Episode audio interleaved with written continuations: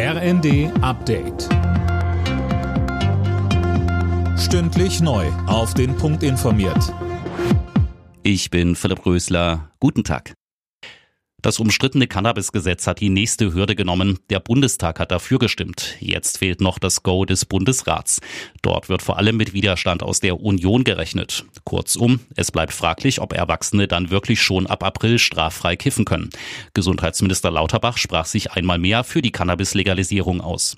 Wir schaffen ein Angebot, eine Alternative zu dem bedenklichen kriminellen Schwarzmarkt. Wir klären auf über die Gefahren von Cannabis, insbesondere für das wachsende Gehirn. Wir lassen junge Leute nicht allein. Die bei einer Messerattacke an einem Gymnasium in Wuppertal verletzten Schüler sind außer Lebensgefahr. Das hat die Staatsanwaltschaft mitgeteilt. Gestern soll ein 17-Jähriger wahllos auf seine Mitschüler eingestochen haben. Patrick Penders von der Staatsanwaltschaft Wuppertal. Wir haben ein Schreiben am Tatort aufgefunden, welches mutmaßlich von dem Tatverdächtigen stammt. Der Inhalt dieses Schreibens, in dem er sich zu der Tat bekennt, lässt darauf vermuten, dass eine psychische Erkrankung vorliegt bei dem 17-Jährigen und das das Tatmotiv darstellt.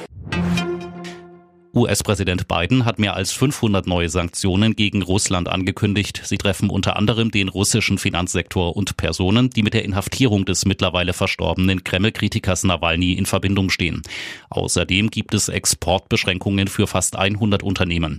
Biden sagte, wenn Kreml-Chef Putin nicht den Preis für den Tod und die Zerstörung zahlt, die er verbreitet, werde er weitermachen.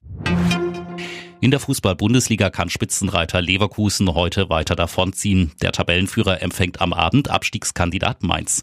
Bei einem Sieg hätte Leverkusen zumindest bis morgen elf Punkte Vorsprung auf Verfolger Bayern München. Anstoß ist um 20.30 Uhr. Alle Nachrichten auf rnd.de